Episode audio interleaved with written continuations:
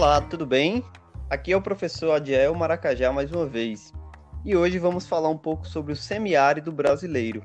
Como convidada, eu tenho aqui a minha amiga e colega de turma, Eri Magna. Eri Magna, por favor, se apresente. Olá, bom dia. É, meu nome é Eri Magna. Né, sou, estudei aí na mesma turma do Adjael. Terminamos o curso aí em 2000, 2015, né, Adjael?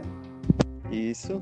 Pronto. Aí é, eu segui, né? Fui para quando eu terminei a graduação, eu fui aprovada no mestrado lá na UEPB, no mestrado em ecologia e conservação, onde eu trabalhei com ecologia, né, de plantas.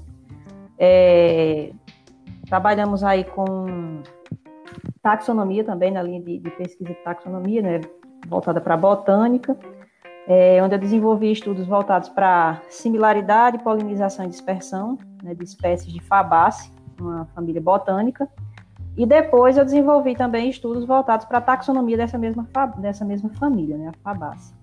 E atualmente eu sou doutoranda do programa de pós-graduação em ecologia na Universidade Federal do Rio de Janeiro, na UFRJ, onde ah, pretendo desenvolver né, também voltado a pesquisa voltada para a vegetação, ver aí o, o, potencial, as, as áreas de florestamento e desflorestamento, né, a dinâmica vegetal que ocorre no bioma Caatinga, né, no decorrer de 30 anos. Aí a gente vai verificar a potencialidade dessa vegetação em capturar carbono, né, um, essencial, um serviço ecossistêmico essencial, e vamos ver também uma área é, a eficácia das, das unidades de conservação para esses serviços ecossistêmicos. Então, a gente vai ter como área focal o Pico do Jabre, né, o Parque Estadual Pico do Jabre, localizado em Matureia. A gente vai ver também o quão essa, essa vegetação ela tem esse potencial de captura de, de carbono e de tantos outros serviços ecossistêmicos que é, é necessário né, para a sobrevivência humana e para o desenvolvimento do meio ambiente para o ciclo cíclico do meio ambiente, né? Bem. É um currículo extenso. Eu é de dar inveja a qualquer pesquisador, é óbvio, uma inveja boa. Mas assim, quando eu, quando eu pensei no tema do semiárido, é, me veio logo à cabeça você, para mim, uma das grandes referências da geografia física. E aí a gente vai, antes de começar a entrar no tema, eu queria falar algumas coisas que é essa coisa do preconceito que está associado não só ao Nordeste, mas ao semiárido enquanto região e enquanto é, região que aglomera pessoas, né? Então, Exatamente. Para a gente começar, como é que você definiria o semiárido de modo geral? O que é o semiárido para a Eri Magna? Pessoa moradora do semiárido, que eu sei que você é, e o que é o semiárido para a Eri Magna pesquisadora?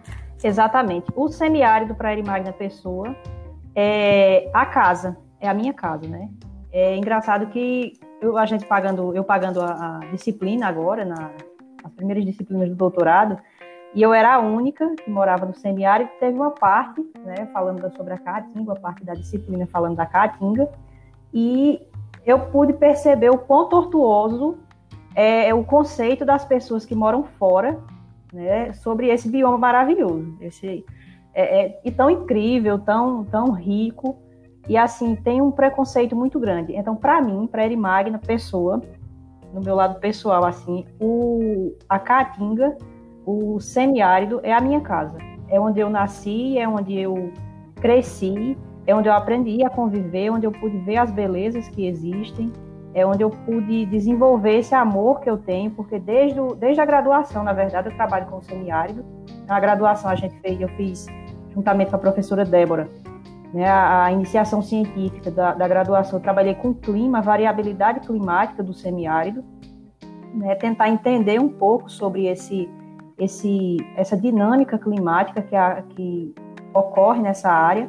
Então, voltado para o mestrado também, trabalhei com, com o semiárido, né, com afloramentos rochosos e tudo mais, e para mim é um é, é, é algo que faz parte de mim, né? esse, esse, esse bioma, esse, essa área é, tão singular dentro de todo o Brasil. Né? E para a Erimagna pesquisadora, o semiárido, né, é uma, uma, a delimitação né, feita pelo Ministério É... Agora eu não me recordo o nome, Ministério. Ah, esqueci o nome do Ministério Jesus Cristo. Foi uma delimitação, né, de acordo com caracteres fisiográficos, né, como a gente sabe que tem aí a, a, a divisão dos, dos biomas, e são, leva em consideração caracteres climáticos, vegetacionais, é, pedológicos. Então, todos esses, todas essas características elas servem para delimitar essa área. É uma área é, onde a gente sabe que tem a irregularidade climática, onde as chuvas acontecem é, em um curto período de tempo. Nós temos aí de janeiro, mais ou menos, o início do, do, da estação chuvosa. Nós temos aí em dezembro, mas a intensificação dessa estação ela inicia-se a partir do mês de janeiro, ainda até o mês de maio, onde a gente tem o ápice mesmo em março, no mês de março, onde ocorre o maior número de chuva, de, de, de onde ocorre a maior pluviosidade. E é, essas chuvas elas vão decaindo no decorrer da, da, do ano. Né? Depois do mês de maio, a gente tem uma diminuição dessa, desse volume pluviométrico. Então, é, essas caracterizações, essas características atribuem a essa área, a esse polígono, né, características peculiares, como a vegetação que perde as folhas, vegetação caducifólica, né, que nós, nós é, denominamos, que perde as folhas no período seco. Então tem toda uma adaptação é, incrivelmente é, linda que eu acho particularmente assim, eu acho fantástico, porque é uma adaptação é, muito, como é que eu posso dizer, assim, é uma adaptação incrível. é uma adaptação é, que foi adquirida no período do processo evolutivo dessas, dessa vegetação. É, esse caráter de, de, evoluir de acordo com o clima, né? Que a gente sabe que o clima ele é o que dita as regras em um, em um determinado local. É, você falou aí de clima, de pedologia, então esses, esses nomes, para quem não conhece da área, né? Um pouco estranho. E aí eu queria que você comentasse rapidamente quais as características naturais do semiárido. Né? A gente sabe que tem um clima relativamente quente, a gente associa muito a, a escassez hídrica, mas fora isso, né? como você disse aí, o clima ele, ele dita as regras geralmente do ambiente. Fora o clima, é, tem, quais as características, por exemplo, do solo, da vegetação, enfim. Certo. Então, o clima, como a gente sabe, né, a distribuição, porque existe uma, uma diferenciação entre tempo e clima. Né? O tempo, quando a gente está, quando está um solzinho ou então quando começa a chover, é a variação do, clima, do, do tempo, na verdade. Né? O estado atmosférico que encontra-se naquele determinado local e naquele determinado período de tempo. Então, a gente denomina tempo, essa variação, essa alteração atmosférica aí no decorrer de um curto período de tempo, por exemplo, um dia, uma semana, um mês. Já o clima, ele é a caracterização dessa, dessa a sintetização desse tempo no decorrer de 30 anos no mínimo. Então, o clima semiárido, ele é um clima que apresenta baixo volume de chuva, a irregularidade também nessa, nessa, nessa, nesse total pluviométrico, nessa pluviosidade, onde as chuvas elas acontecem em um curto período de tempo, como eu falei anteriormente, e isso vai fazer com que é, todo o restante do, do, do ecossistema, do bioma, ele responda a essas questões climáticas. Então, a vegetação ela tem uma adaptação a esse período de, de, de chuvas, onde as plantas elas são é, adaptadas para responder a essa, a essa chuva e elas têm que iniciar o ciclo reprodutivo nesse período curtíssimo de umidade. Então, nós temos uma vegetação aí mais rasteira, uma vegetação herbácea, arbustiva, que elas fenecem no período seco e elas desabrocham no período chuvoso, que geralmente ocorre de dezembro até maio, mais ou menos. Nós temos também as árvores, né, de, das mais variadas famílias botânicas, é, eu posso responder aqui pela família Fabace, por exemplo, como eu desenvolvi estudos voltados para isso. Nós temos a catingueira, nós temos o mulungu, nós temos a, a, a jurema, nós temos o ingá, nós temos. É, eu não sei se, se é conhecido como anil, eu não sei é, nas mais nas localidades, né, que esse, que esse podcast ele alcança se, a, se as pessoas conhecem essa vegetação como anil. Então, são alguns exemplos é, de nomes populares que a gente encontra na caatinga. Então, essa vegetação herbácea e arbustiva, ela vai é, desenvolver o seu período reprodutivo no decorrer desse curto período de tempo chuvoso. Já as árvores, elas estão mais adaptadas é, para os períodos secos e tem algumas delas, como a eritrina velutina, que no caso é o mulungu, que ela tem o período de fenologia, no caso a floração, no período seco. Então ela desenvolveu uma estratégia é, ecológica muito bacana, que ela perde todas as folhas, né, para não, não ter uma perda de água aí para o ambiente. Então ela concentra todas as energias na, na floração. Então essa floração ela vai ocorrer no período seco, mas aí como estratégia ela perde as folhas, que é para não perder, né, é, é, não perder umidade para o ambiente. Então, todas essas plantas, elas têm uma capacidade, assim, uma, uma adaptação evolutiva muito bacana, uma adaptação ecológica muito bacana. Então, boa parte dessas, dessa vegetação do semiárido, ela vai, é, junto, consequentemente, ela vai desenvolver esses, esse, esse, essa estratégia para poder sobreviver nesse local. E assim, é, muita gente tem uma, um, é, um preconceito grande com, com, essa, com esse bioma, né? A gente sabe que é tido como um bioma feio, é tido como um bioma que não é verde, é tido como um bioma pobre. Então, tudo isso daí são estereótipos que são associados a essa, a, de forma errônea, né, a esse bioma maravilhoso. Porque nós temos um grande número de endemismo. O que seria endemismo? São espécies que só ocorrem naquele determinado local. Que aquelas condições é, climáticas, pedológicas, no caso a pedologia é o solo, né, que só ocorrem aqui nesse na caatinga, né, no, no, no bioma caatinga. Então a gente tem aí é, inúmeras espécies, é, tanto vegetal quanto animal. não sei se já ouviram falar do soldadinho do araripe, que é uma espécie de, de uma ave que ocorre só no estado do Ceará. Então, é, são aquelas condições que existem naquele determinado local que estabelecem que aquela espécie ela pode, ela consegue sobreviver naquele determinado local e, principalmente, ela consegue se reproduzir, porque é uma das principais características né, aí da, do, do, sucesso da, da, endêmico de um determinado local. É aquela espécie ela ocorrer naquele determinado ambiente e ali ela ser capaz de se reproduzir. Então, é, e além disso, de ter essa, essa riqueza, ainda é um bioma muito desconhecido com relação aos demais. Né? Tanto que a gente vê aí, na, enquanto eu estava no laboratório, de, no Labote, lá na Botânica, da UEPB, a, enquanto eu desenvolvia a dissertação, a gente encontrou, acho que, quatro novos registros de plantas para o, o bioma Caatinga, né, novas ocorrências, no caso, essas espécies tinham sido só encontradas em outros estados, nunca tinham, sido, nunca tinham aparecido no bioma, é, no estado da Paraíba, e todos os demais colegas que desenvolveram também, além de novos registros, aconteceu de encontrar novas espécies, né, como foi o caso de Tainara, de Fernanda, de Luan.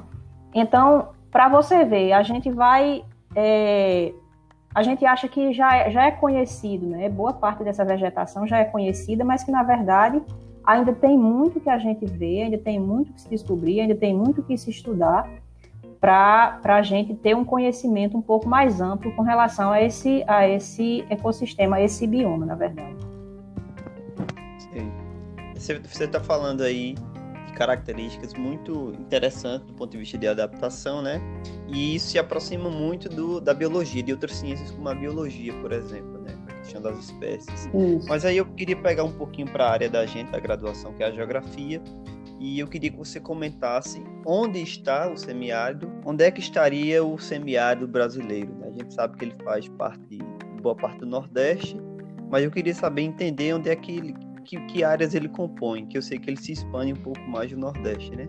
E especialmente aqui na Paraíba, onde começa e onde termina, né? A gente sabe que tem a divisão Cariri e Sertão, mas que essas regiões elas são caracterizadas como semiárido também. Isso.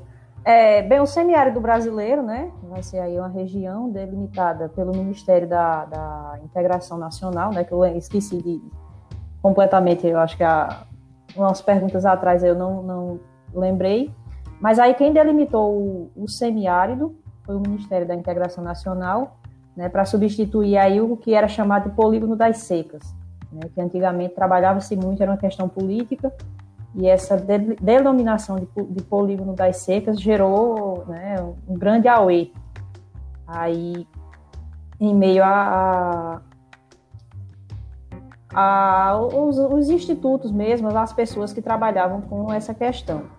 Né? A gente sabe que teve é, questões de, de, de políticas para gerar dinheiro e tudo mais. É uma, uma, um debate um tanto quanto né, muito, muito complexo para a gente ter aqui agora. Aí, em virtude disso, é, substituiu-se esse polígono das secas pelo, pelo a delimitação do semiárido, né?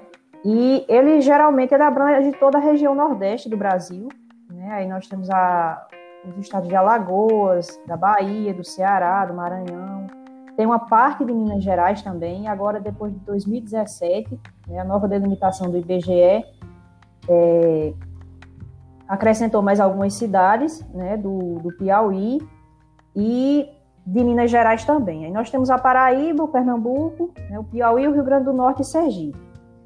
É, Para Paraíba, a gente sabe que tem essas delimitações, né, como eu falei anteriormente, essa delimitação é, estadual, no caso que a gente as, as micro e as meso-regiões, né, que agora foram alteradas, e antes era é, a região do Sertão, nós tínhamos a região do Cariri, Curimataú, é, Agreste, né, as micro e as mesorregiões, no caso. E dentro das mesorregiões nós tínhamos as micro-regiões, e essas agora foram alteradas para depois de 2017, né, para regiões imediatas e intermediárias de cada, de cada localidade. Nós tínhamos, por exemplo, Santo André, que é o município que eu, eu nasci, ele fazia parte do Cariri Paraibano. Hoje é a, é a micro-região da, aliás, a região imediata de Campina Grande, que está, por sua vez, localizada na região intermediária também de Campina Grande. Aí nós vamos ter a região intermediária de Sumé, imediata de Sumé, e assim vai. É, o semiárido mesmo, como é conhecido, com as suas características que eu já falei, climáticas e vegetacionais, eles vão após, eu acho que uns 50, 60 quilômetros da capital, né, da, da zona mais úmida, né, aí é, é, a gente já vai ter a diferenciação vegetacional e climática, né, porque essa questão de divisão, eu bato muito nessa tecla, é, eu bato muito nessa tecla porque o que vai delimitar essa, essa região vai ser o clima e a vegetação, que vão ser respostas um ao outro, né? Então, é, a partir de 50, 50 quilômetros, eu creio, já começa, a gente já começa a ver essa divisão é, fortemente, é muito visível, porque a gente já vê a, a, a modificação da, da vegetação. A gente já vê a então, modificação Campina climática. Campina Grande está inclusa dentro do semiárido isso, brasileiro. Isso, Campina Grande está inclusa, só que Campina Grande está em uma área é, de transição, né? Aqui a gente vai encontrar vegetação tanto da caatinga, com a sua maior é, parte, né, no caso, mas a gente também vai encontrar vegetação, né, espécies de áreas mais úmidas. E isso vai ser delimitado, isso vai ser possível graças né, a, a, ao solo também e a, e a altitude, que são questões, né, são causas que vão definir essa determinar, vão determinar essa ocorrência dessa vegetação. Mais, mais arbórea, uma vegetação que requer é, um nível maior de umidade, de solo, então são microáreas, né, que vão delimitar essa ocorrência. Então a cidade de Campina Grande ela vai estar na área de transição entre uma coisa e outra, né? entre um clima mais seco e um clima mais úmido, né? até por conta da, da, altitude e tudo mais. Mas aí nós temos, nós temos as áreas ali como Esperança, por exemplo, que já é uma área um pouco mais úmida, mas, mas que também ela vai estar no, dentro do polígono do semiárido. É, falando um pouco sobre as características naturais do ponto de vista da, do clima mesmo, especialmente das chuvas, né? A gente sabe que tem essa escassez hídrica ou essa irregularidade, geralmente na, no conhecimento popular está associado a alguma questão divina ou não. Né? A gente tem o dia de São José, que é um marco nesse sentido. Mas eu queria que você explicasse cientificamente o que é, por que, é que se caracteriza como uma região que não chove tanto ou, que chove com certa irregularidade. Bem, é, a gente sabe que a região realmente tem essa irregularidade, mas tudo isso tem né, algumas explicações. Alguns, alguns autores é, atribuem também a questão de relevo, né? Vamos falar aqui pela Paraíba, como o Planalto da Borborema, por exemplo. É, o Planalto da Borborema ele vai servir, né, aí como uma barreira quando vem as nuvens carregadas de umidade, então essa, essas nuvens elas vão descarregar nas escarpas do Planalto, né? nas áreas mais altas, as áreas a barlavento, como a gente vai ter aí o caso de Areia, por exemplo, né? uma cidade que chove bastante, que tem um clima bem mais ameno do que o daqui, tem a, a uma, um índice pluviométrico muito mais elevado? A gente tem aí inclusive a, a vegetação, uma floresta atlântica, né? a, a vegetação é, tida como uma vegetação ombrófila. Então, é, substituiu esse tempo de, termo de ombrófila né, por a vegetação pluvial, né, flora pluvial, que seriam aquelas, aquelas espécies que têm folhas perenes, folhas largas, né, que permanecem sempre verdes. Então, a outra questão também, outro fator que vai influenciar, a gente, nós não temos rios caudalosos, a gente não tem rios é, perenes. Nossos rios eles são efêmeros justamente por conta dessa, dessa falta também dessa irregularidade climática. Então, essas questões, essas variáveis, eles vão influenciar para que não se tenha né, um, um, clima de um ciclo hidrológico fechado, como no caso é a Amazônia, por, Amazônia, por exemplo, que precipita, né, que evapora durante o dia e o que evaporou durante o dia ela volta para a forma da, da para a atmosfera em forma de chuva, né? Para então nós temos aí esse ciclo fechado. O ciclo da caatinga é aberto porque a gente tem uma evaporação muito maior do que a, a precipitação. Então a incidência também da luz solar diretamente, né? Mas nós temos aí a luz solar no, no decorrer do ano inteiro. Então isso também vai afetar, isso também vai ser uma variável que vai fazer com que essa chuva ela não seja tão regular.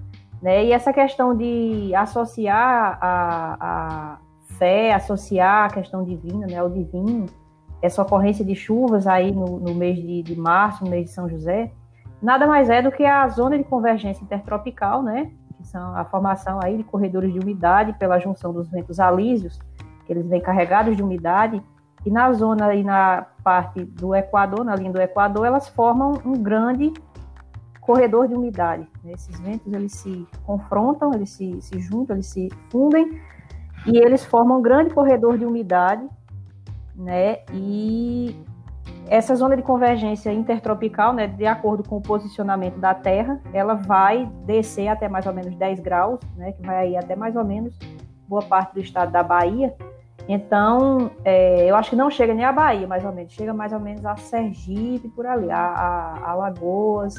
Então, essa umidade, ela vai ter um grande, a, o grande ápice dela, na verdade, vai ser mais ou menos no mês de março. Então, o mês de março, de acordo com o posicionamento da Terra também, é, esse corredor ele vai alcançar essas zonas interioranas.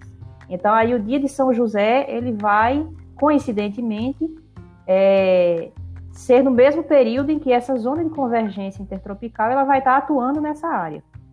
Então, é atribuído também, quando não chove, né, nós temos aí os fenômenos como El Ninho e a Laninha, né, que a gente sabe que ocorre, né, são, que vão interferir no clima planetário. Então, é, quando nós estamos sobre a, a influência do El Ninho, por exemplo, há o enfraquecimento desses ventos e eles não carregam tanta umidade quanto em anos normais, e isso vai influenciar diretamente no, na quantidade de chuvas que vai cair nessa região. Então, é por isso que são associados né, os agricultores, a gente sabe, eu como filho de agricultor, a gente sabe que quando é o dia de São José é o dia de, da chuva. Se não cair a chuva naquele determinado, naquela, naquele dia, a gente vai ter aí um ano de seca. Então, é, o povo já é direcionados, né, eles já são regidos por essas, por essas, é, por esses acontecimentos que ocorrem. Então, eu acho que o, o povo caririzeiro, né, o povo do semiárido, já conhece bem, por mais que seja uma coisa bem, bem popular, mas que realmente o popular ele vai ter né, um fundo científico aí, algo que pode ser explicado cientificamente. Falando um pouco agora sobre as políticas públicas, a gente sabe que a região Nordeste ela tem um, um índice de pobreza também elevado, não necessariamente conta da, do semiárido, da escassez hídrica, mas por conta de falta de políticas de ajuste social ou ajuste econômico, né? Eu acho que uma, uma das principais políticas voltadas concretamente para o semiárido foi a transposição do Rio São Francisco, mas eu não sei se você poderia citar alguma outra que você tem em mente, não só para dar um amparo econômico para a população, mas para dar algum tipo de subsistência para a vida vegetal e animal de alguma forma nesses períodos mais críticos de estiagem. Né? Isso. É, inclusive, eu trabalhei isso no meu TCC, né, a gente trabalhou é, a variável climática e as políticas públicas né, voltadas para essa área, para o semiárido. Né, além tem o, o, a transposição do Rio São Francisco, sim, mas também tem uma grande articulação que ela se faz muito presente na vida do no cotidiano né, dessa, dessa população, que é a ASA. Eu não sei se você já ouviu falar. Não. Na articulação do semiárido.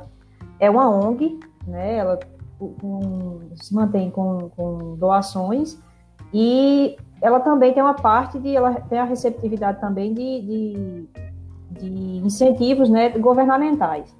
E ela desenvolve é, políticas e métodos, né, porque aí a gente tem tinha até então a questão da, do combate à seca, né? E a seca é algo que não se combate, é algo que você aprende a conviver. Então ela começou a, a trabalhar nesse viés, né? De, de sobreviver com, com, a estiagem e não tentar combater. Não tem condições de você combater a seca. Então é, ela desenvolveu várias políticas é, voltadas para o homem do campo, né? Que é o principal é, é, interessado nessa, nessa questão de, de, de sobrevivência. Então, é, existem várias é, linhas de produção que ela incentiva, né? Temos aí a construção de cisternas de placas, que acho que toda casa de agricultor, toda casa do interior tem, né? Que isso é, é a construção barata, né? De reservatórios de água, onde são captadas a água da, da, do telhado das casas nós temos aí a cisterna de 16 mil litros, que inicialmente é feita para a água é feita para beber e cozinhar. E depois nós temos aí também as, as cisternas de, de placas de 52 mil litros. Né? Temos a calçadão, tem a enxurrada, tem a construção de poços artesianos, tem os barreiros trincheiras, tem as barragens subterrâneas. Então, tudo isso são é, realizações né, da, da articulação do semiárido para o homem do, do interior nordestino.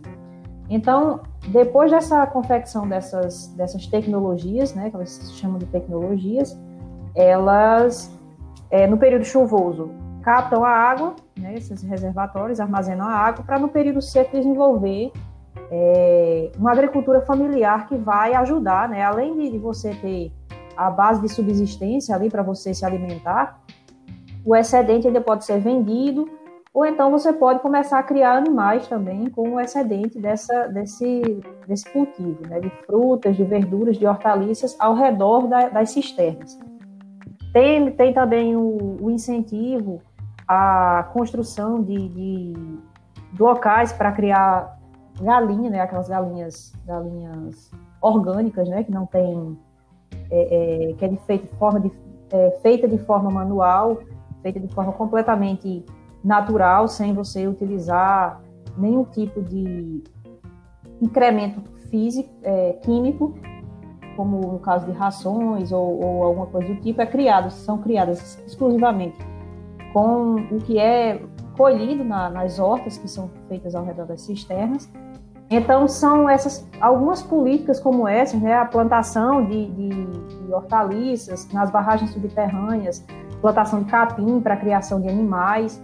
Esses animais, eles é, geralmente a criação de caprinos. Aí a, a, o leite que é produzido por essas cabras, já é vendido, formando uma, uma renda para a família. Então, tem algo, essas, essa articulação no semiárido, atualmente, eu creio que seja uma das maiores e uma das mais eficazes né, na, na elaboração de políticas públicas para o homem do campo, para a sobrevivência no semiárido. Certo. O, tem uma. Eu falei que tem uma, uma, associação talvez errônea do ponto de vista de pobreza com semiárido, mas se a gente for ver, por exemplo, a região amazônica, que é uma região hidricamente melhor do que a gente, ela também é uma região muito pobre, e aí você traz essas discussões do ponto de vista econômico, porque essa, essa divisão econômica ela se dá basicamente por política. Né? E aí, Exatamente. só para gente, só a gente encerrar, uma das das principais características do ponto de vista de abastecimento, ou pelo menos de reservamento de água que a gente tem aqui no Nordeste, no semiárido, é a construção de açude, né? E aí, como é que você enxerga essa, essa construção de açude? Porque a gente sabe que para construir um açude, na verdade, você está barrando um rio. A gente vai uhum. pegar, por exemplo, o açude de Boqueirão, que é o maior que a gente tem, pelo menos o que abastece aqui a região de Campina Grande, ele é, na verdade, a barragem do rio Paraíba com o rio Taperoá. Tem como tu comentar um pouco sobre isso? isso? Na verdade, eu acho que essa questão de, de construção de barragens ainda é algo muito é, natural e normal para cá, para o semiárido. Mas, assim, a meu ver, é algo que tem um impacto ambiental muito grande, né? E é algo que não é tão eficaz, porque a gente vê aí é, os açudes, eles têm é, uma, um, o espelho d'água, por exemplo, que é exposto à luz solar, é, é uma área muito grande, dependendo do porte do açude também, né? Então, isso vai fazer com que é, tenha uma evaporação muito maior, uma evaporação muito grande e a água vai embora rapidinho, né? E a gente também sabe que nessas áreas aí, tipo o açude de Buqueirão, ele é responsável pelo abastecimento daqui da cidade de Campina Grande e de mais um, acho que são 22 cidades, se eu não me engano.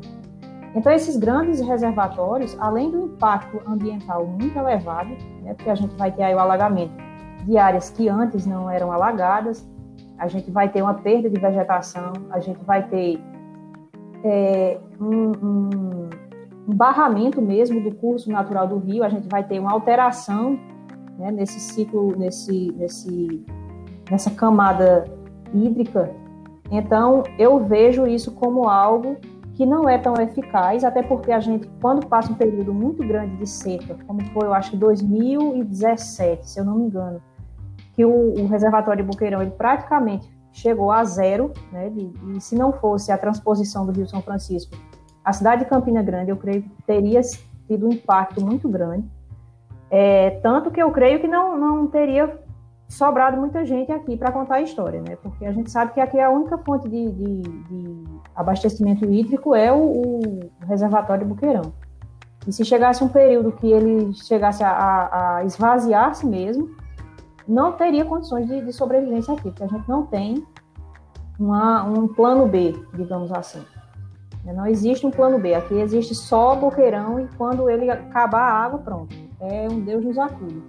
Então, eu vejo que falta ainda muito, é, é, muito investimento na questão de, de reservas ou de métodos de captação de água para cidades de médio e grande porte do semiárido. Porque a gente sabe que as cidades pequenas né, já têm um, um, sistema de captação próprio, um sistema que é mais a, a, a, que já estão adaptados, como por exemplo é, ainda se utilizam muito de, de reservatórios, né, de açudes de pequeno porte, mas tem outros métodos, tem a, a, os poços artesianos, tem as cisternas, que querendo ou não, é, dependem da, da recarga hídrica dos açudes, mas que eu vejo que ainda falta muita, muita, muito investimento né, para encontrar um, um, método eficaz mesmo de, de, de método hídrico eficaz para o abastecimento dessas cidades. A gente vê aí cidades como Israel, por exemplo, que é no meio de deserto, né, praticamente, e tem uma sobrevivência tranquila, assim, não existe nenhum tipo de problema é, de água. E aqui o semiárido chove muito mais, tem um, um, potencial hídrico muito maior, né, e, no entanto, a gente ainda sofre muito com essa questão de falta de água. Então, eu vejo, eu acho que precisa-se ainda de investimento, né? A gente tem pouco investimento em pesquisas, em desenvolvimento de políticas, desenvolvimento de métodos que façam com que é, esse, esse armazenamento de água ele seja de uma forma mais eficaz do que o próprio açude. É, Eri Magna, só para a gente concluir nossa conversa, eu queria que você deixasse aqui, sim, a sua imagem, ou pelo menos quebrasse alguns preconceitos de um ponto de vista geral, sobre, sobre o que a gente mesmo, como pesquisador, tem em relação ao semiárido, né? Uhum. Como é que a gente poderia, como professores também, como é que a gente poderia desvincular essa imagem de, de sei lá, de, de fraqueza, fome, doença, pobreza do semiárido, que é um bioma como qualquer outro que existe no Brasil. Isso, eu creio que seja a palavra, seja valorização. Né? A gente mesmo que mora, nós mesmos que moramos no semiárido, a gente que, sobre, que vive né, o dia a dia, é, nesse, nesse ambiente, muitas vezes nós próprios nós somos é, preconceituosos, né? A gente acha que só porque não é verde direto, só porque não chove direto, é algo feio, é algo é algo que não tem tanta importância. Então eu creio que a gente precisa trabalhar mais é, em sala de aula essa valorização, né? A gente tem que investir muito nas crianças, porque a criança é o futuro da, da nossa nação. Então eu acho que mostrar a, a, o ressurgimento dessa, dessa, desse bioma, mostrar a importância, mostrar que realmente ele faz parte do, do, do nosso país, mostrar que ele tem é, uma beleza singular, isso faz, vai, vai com toda certeza fazer com que floresça na, na cabeça, na visão dessa, dessas crianças é, uma conscientização melhor para preservar esse, esse ambiente, esse bioma. Eu creio que a preservação também, a políticas públicas voltadas para a conservação do bioma caatinga também se faz muito necessário, porque ele é um dos biomas que mais se tem atividade antrópica, né? Depois aí eu acho que é o segundo é o terceiro no ranking de, de, de atividades antrópicas, no ranking de desmatamento. Então, é, a gente tem que investir né, em conscientização. Eu acho que a palavra é valorização e a outra palavra seria conscientização, porque muitas vezes isso que falta né, para todo mundo que lida de alguma forma com esse bioma. Ok. Queria agradecer muito a sua participação, tá doando seu tempo para a gente, que eu sei que você está aí com doutorado, tem as suas ocupações de professora também. E espero que a gente se encontre mais uma vez em outros podcasts é, sobre geografia física, que é a sua especialidade.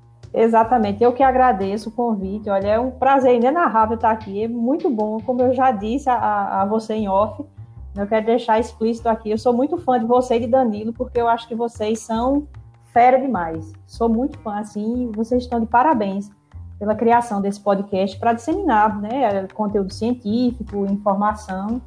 E quando precisar de mim, é só falar que a gente se, se organiza aqui, a gente faz, né, a gente faz um bate-papo aqui para divulgar um pouco mais a ciência e deixar um, o público um pouco mais informado, né, contribuir com o nosso pouco conhecimento a respeito dos temas. Tá ok. Queria agradecer especialmente a você que está nos ouvindo agora, agradecer como sempre aos nossos professores, cientistas e colaboradores da educação e da ciência e dizer que nós estamos aqui semanalmente divulgando ciência, geografia, política e temas de, de, de relevância nacional. Esse foi o GeoMais, o podcast da GeoPecom.